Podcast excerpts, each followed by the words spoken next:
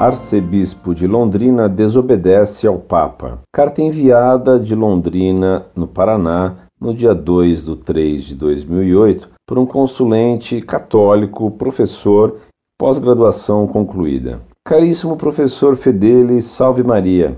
Em primeiro lugar, gostaria de lhe parabenizar pelo excelente trabalho em defesa da fé. Em segundo lugar, lhe dizer o quanto eu estou decepcionado pelas atitudes de nosso arcebispo de Londrina, Dom Orlando Brandes. Ele disse claramente que vai negar a comunhão a quem desejar recebê-la na boca e disse em público que receber a comunhão na boca é anti-higiênico. Falou que quem vem comungar com as mãos para trás e que ajoelhar antes de receber a comunhão faz parte de grupos de visionários que recebem falsas mensagens e as atribuem a Nossa Senhora. E os visionários afirmam que a comunhão só é válida condenada na boca e de joelhos. Além disso, soube por um padre que ele anda falando que a teologia da libertação não acabou e que o Papa Bento XVI falou oito vezes em Aparecida sobre a verdadeira libertação. Ele disse que é só seguir os documentos Libertatis Nuncius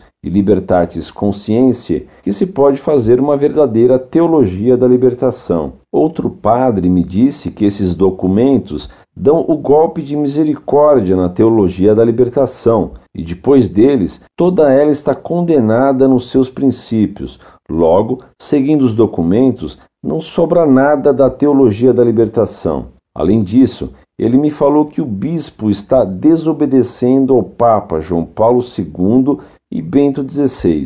A comunhão de joelhos e na boca é um direito universal de todo fiel. É vergonhoso saber que um bispo desobedece ao Papa e que quer legislar acima dele.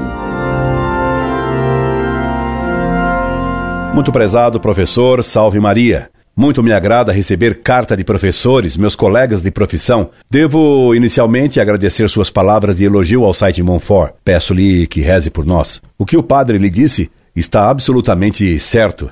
É direito dos fiéis receber a comunhão na boca e estando de joelhos. O vício que se introduziu de dar a comunhão na mão é um abuso contrário ao costume da igreja e contra o bom senso. Sabe-se que Bento XVI vai determinar logo mais a abolição desse abuso em má hora introduzido pelos modernistas na vida da Igreja. O padre também tem razão ao afirmar que os documentos da Igreja têm condenado a chamada teologia da libertação, que é marxismo na teologia.